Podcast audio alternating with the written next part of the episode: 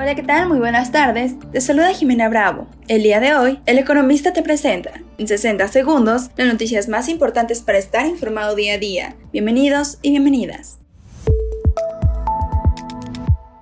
En primer plano, la Junta de Gobierno del Banco de México mantuvo la pausa monetaria en su sexto anuncio monetario del año y postergó su expectativa de llevar la inflación al objetivo de 3%, esto hasta el primer trimestre del 2025.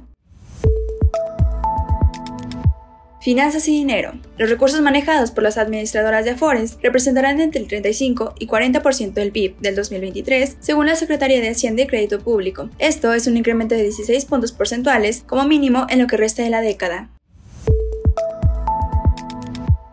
Empresas y negocios. Después de dos meses con un buen ritmo en la creación de empleo, el mercado laboral enfrentó un nuevo bache al registrar en agosto la pérdida de 269.645 puestos de trabajo, de acuerdo con la encuesta nacional de ocupación y empleo. Esta caída estuvo vinculada con las reducciones del trabajo independiente, la informalidad y la ocupación en el campo y los servicios.